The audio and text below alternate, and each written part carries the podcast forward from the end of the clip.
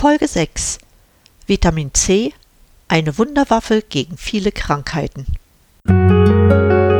Durchatmen, der Gesundheitspodcast. Medizinische Erkenntnisse für deine Vitalität, mehr Energie und persönlichen Erfolg. Von und mit Edeltraut Herzberg im Internet zu erreichen unter quellendergesundheit.com. Herzlich willkommen zu meiner heutigen Sendung die ich einfach mal als Vitamin C Show bezeichnen möchte. Ich möchte mit dieser Sendung nicht nur dazu beitragen, dein Wissen über Vitamin C zu erweitern, sondern auch Anwendungsmöglichkeiten darstellen, die du selbst nutzen kannst, um fit zu bleiben. Beginnen möchte ich mit einem kleinen geschichtlichen Überblick. Die Geschichte von Vitamin C ist eng mit der Heilung der seit einigen tausend Jahren bekannten Krankheit Skorbut verbunden. Vielleicht kennst du diese Krankheit nicht, Sie spielt in unseren Breiten auch keine oder fast keine Rolle mehr.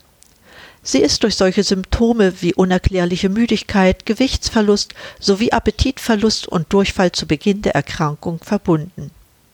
Ist diese Krankheit fortgeschritten, kommt es zu Blutungen des Zahnfleisch und Lockerungen der Zähne. Kommt die Hilfe zu spät, sind ein Hervortreten der Augäpfel, Einblutungen der Haut und starke Gelenkschmerzen zu beobachten. Als Folge von Skorbut tritt im Spätstadium eine Herzschwäche auf, die zum Tod führen kann. Bereits vor 3000 Jahren kannte der griechische Arzt Hippokrates Skorbut und berichtete darüber. Besonders auf Seereisen war Skorbut bis ins 18. Jahrhundert hinein die häufigste Todesursache. Im Kampf gegen diese Krankheit fand der britische Schiffsarzt James Lind 1747 heraus, dass die Krankheit nach Verzehr von Zitrusfrüchten gebessert wurde. Obwohl James Lind seine Untersuchungsergebnisse bereits im Jahre 1757 veröffentlichte, ließ die britische Marine die Nahrungsrationen auf See erst 40 Jahre später mit Zitronensaft ergänzen. Weiterhin wurde durch den Verzehr von Sauerkraut und Malz gegen die Skorbut vorgegangen. Da war aber noch lange keine Rede von Vitamin C. Man ging viel eher davon aus, dass Skorbut die Folge einer speziellen bakteriellen Erkrankung, Vergiftung, mangelnder Hygiene oder Überarbeitung sei. Bereits 1842 vermutete der Engländer George Budd, dass das Fehlen spezieller, essentieller Faktoren in der Nahrung dafür sorgt, dass Skorbut auftritt. Durch die Entwicklung der Dampfschifffahrt verkürzte sich die Reisedauer erheblich und Skorbut trat viel seltener auf. Erst mit den ersten Polarexpeditionen wurden die Teilnehmer wieder mit Skorbut konfrontiert. Wiederum gelang es, die Krankheit mit frischen Nahrungsmitteln zu heilen, was fehlte war jedoch ein Konzept zur Vorbeugung. So waren mehrere Arktisexpeditionen von Skorbut unmittelbar betroffen – so auch die Scott-Expedition 1901 bis 1904 und die Terra Nova-Expedition 1910 bis 1913. Erst im Jahre 1928 gelang es dem Ungarn Albert Szent-Györgyi und dem Amerikaner Charles Glenn King durch die Forschungen einen wesentlichen Beitrag zur Entdeckung des Vitamin Cs zu leisten Zuvor war es im Jahre 1912 dem Biochemiker Casimir Funk gelungen, das Vitamin B1 zu entdecken. Durch ihn wurde auch der Begriff Vitamin geprägt, als Kunstwort, bestehend aus den Teilen Vita für Leben und Amin für Aminogruppe. Auch prägte Funk den Namen Antiscorbut-Vitamin, nur wusste er nicht, dass Vitamin C in seiner Struktur keine Aminogruppe enthält. Jedoch ist diese Bezeichnung bis heute im Namen Ascorbinsäure, die Bezeichnung für Vitamin C, erhalten geblieben. Tatsächlich gelang es 1928 Cent Georgi und 1931 King und Swirbeli, Vitamin C aus Zitronensaft zu extrahieren und in kristalliner Form zu isolieren. Sie konnten nachweisen, dass diese Substanz für die Heilung von Skorbut verantwortlich ist. Damals wurde die Substanz noch Hexuronsäure genannt. Später wurde der Name in L-Ascorbinsäure geändert und dieser ist bis heute akzeptiert. 1934 gelang dem Amerikaner Harvard die Synthese von Ascorbinsäure. Einen Namen muss ich an dieser Stelle unbedingt nennen. Es ist der von Linus Pauling, dem Begründer der orthomolekularen Medizin, der die Verwendung von Ascorbinsäure in hohen Dosen als Vorbeugung gegen Erkältungen und Krebs propagierte. Er selbst nahm täglich bis zu 18 Gramm ein. Mit 93 Jahren starb er an Prostatakrebs. Seine Aussagen waren stets umstritten. Jedoch gibt es Untersuchungen, die belegen, dass Vitamin C eine zentrale Bedeutung für das Immunsystem hat. Dazu später mehr. Den Schweizer Chemikern Thaddäus Reichstein und Anton Grüßner gelang 1933 erstmals die künstliche Herstellung von Vitamin C. Bereits 1934 begann die Firma Roche in der Schweiz mit der industriellen Fertigung von Vitamin C, jedoch war die Nachfrage anfangs noch sehr gering. Eine erste Blütezeit erlangte Vitamin C in der Zeit des Nationalsozialismus in Deutschland. Die damaligen Machthaber förderten die Versorgung der Bevölkerung mit Vitaminen sehr aktiv. Der sogenannte Volkskörper sollte dadurch von innen gestärkt werden. Außerdem waren sie davon überzeugt, dass Deutschland den Ersten Weltkrieg wegen Mangelernährung der Bevölkerung verloren hatte. Besonders Kinder, Mütter, Schwerstarbeiter und Soldaten wurden mit Vitamin C versorgt. Auch Hausfrauen wurden dazu aufgerufen, Hagebutten und Sanddorn zu sammeln. Daraus wurden Brotaufstriche für die Wehrmacht hergestellt. Außerdem war die Wehrmacht Großabnehmer für Vitamin C, das sie bei der Firma La Roche in der Schweiz kaufte. Noch 1944 wurden 200 Tonnen Vitamin C gekauft. Es half aber nichts, Deutschland verlor den Krieg trotzdem. Jetzt will ich aber endlich zu den Dingen kommen, die die Anwendung von Vitamin C in der Medizin betreffen. Gemäß einem Zitat von Harald Krebs ist Vitamin C der meist unterschätzte Wirkstoff der Medizin.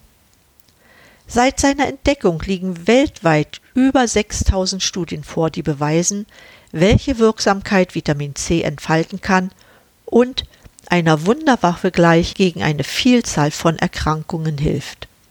Thomas E. Levy zeigte in seinem Buch Heilung des Unheilbaren, dass Vitamin C in kürzester Zeit Hepatitis ausheilen kann. Weiterhin ist bewiesen, dass es erfolgreich bei der Kinderlähmung angewendet werden kann. Außerdem ist Vitamin C ein hervorragendes Entgiftungsmittel bei Schwermetallbelastungen im menschlichen Organismus. Eine weitere Rolle spielt Vitamin C in der Krebstherapie. Als nebenwirkungsfreies Naturprodukt kann Ascorbinsäure zahlreiche Infektionskrankheiten abwehren oder rückgängig machen. Hierzu einige konkrete Beispiele. In seinem Buch Das Vitaminprogramm schreibt Linus Pauling, vor 13 Jahren besuchte mich ein junger Arzt und sagte, Dr. Pauling, Sie haben mir das Leben gerettet. Ich litt an einer chronischen Hepatitis und wäre daran gestorben. Aber dann hörte ich von ihrer Therapie mit hohen Vitamin C-Dosen und sie hat mich geheilt. Abraham Hoffer beschrieb in seinem Büchlein Orthomolecular Treatment für Schizophrenie die Heilung von Schizophrenie nur allein durch die Gabe hoher Dosen Vitamin C, das waren 10 Gramm täglich, und Vitamin B3, 3 Gramm täglich. Dies ist ihm bereits 1954 gelungen. Linus Pauling beschrieb einen ähnlichen Fall einer Patientin, die bereits über sechs Jahre an Schizophrenie gelitten hatte, ja sogar einen Suizid begehen wollte.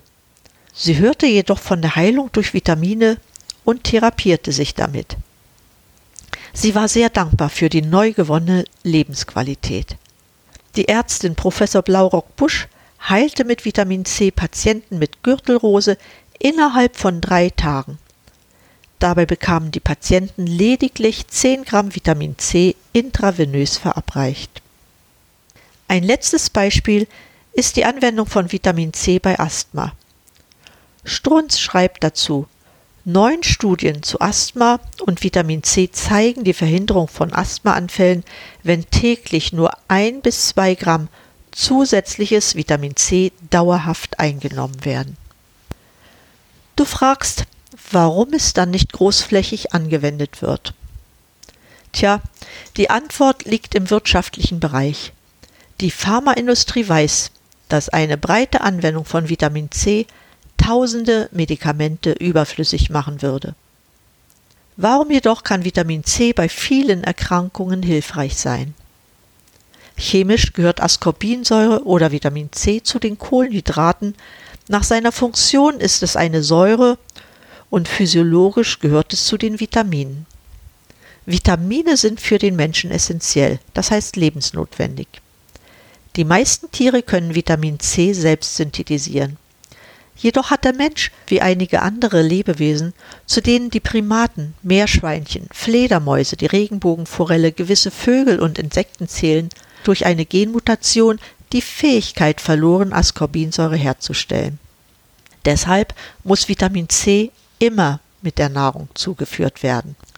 Chemisch stellt Ascorbinsäure ein Redoxsystem dar, das leicht und reversibel oxidiert werden kann.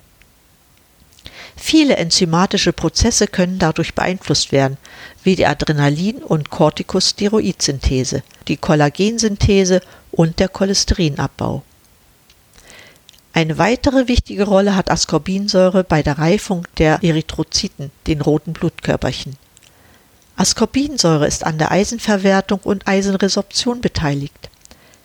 Nachgewiesen ist auch der überaus günstige Einfluss von Vitamin C auf die Immunmodulation. Damit ist es möglich, die Abwehrmechanismen zu steigern.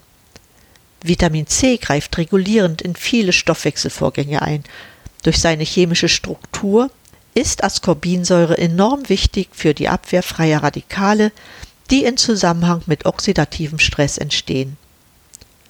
Wenn man weiß, dass freie Radikale maßgeblich an der Entstehung vieler Krankheiten beteiligt sind, wie zum Beispiel bei Allergien, Demenz, Arteriosklerose, Asthma, Autoimmunerkrankungen, chronisches Müdigkeitssyndrom, Krebserkrankungen, Leberschäden und, und, und, dann kann man sich vorstellen, dass Substanzen, die den Körper vor der Wirkung der freien Radikale schützen, auch auf die Krankheit direkten Einfluss haben.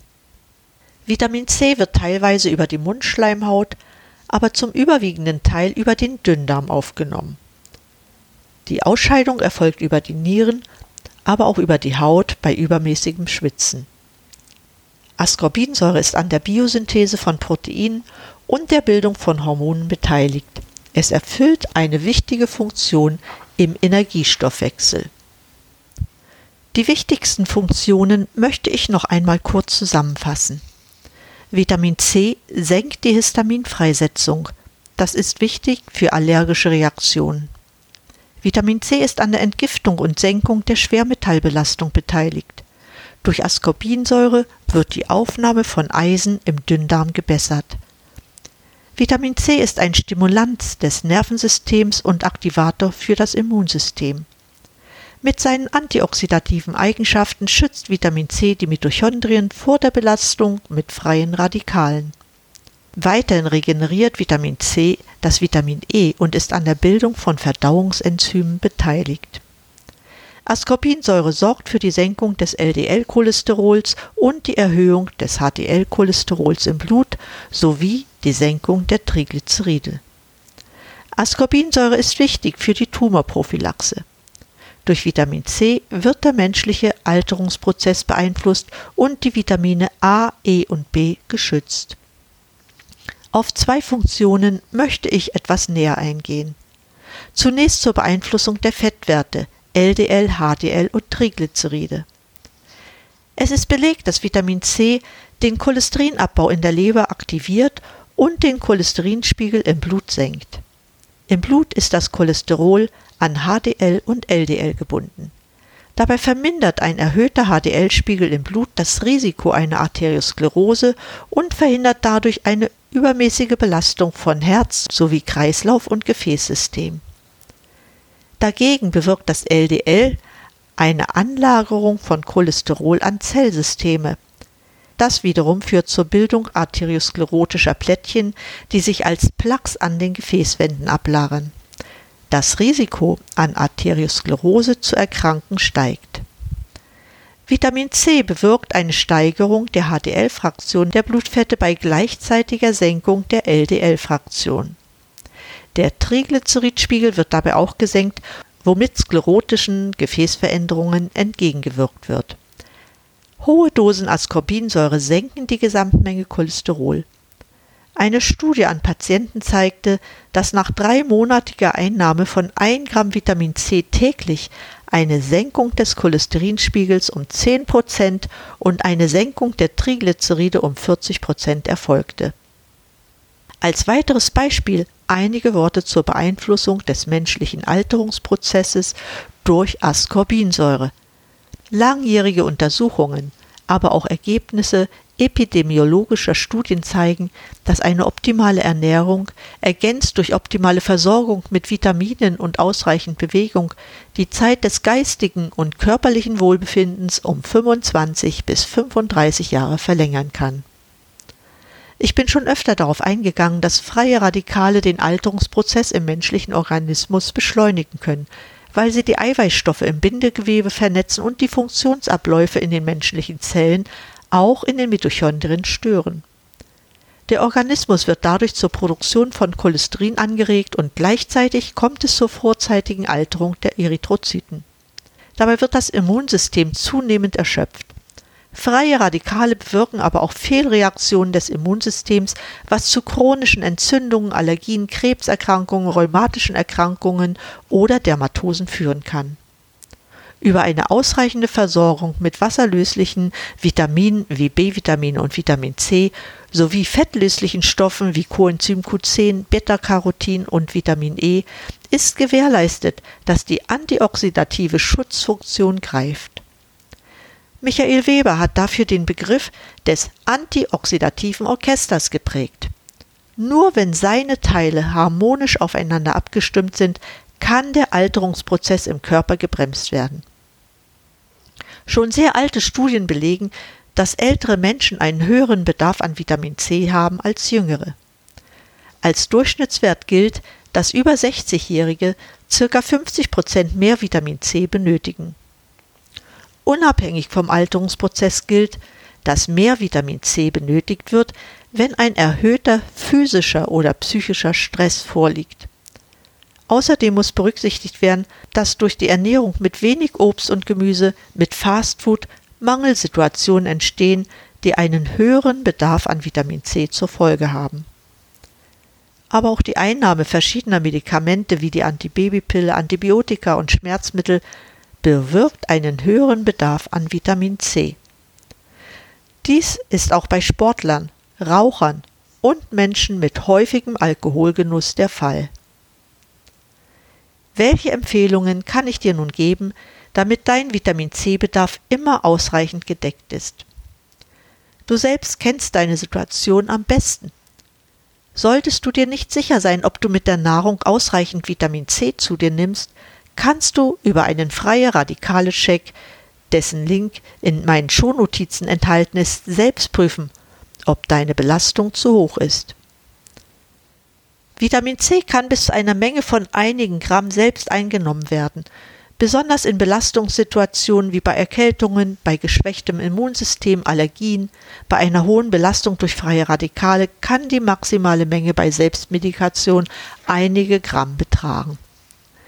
Da Vitamin C eine Säure ist, sollte die maximale Einnahmemenge von der Magenverträglichkeit abhängig gemacht werden.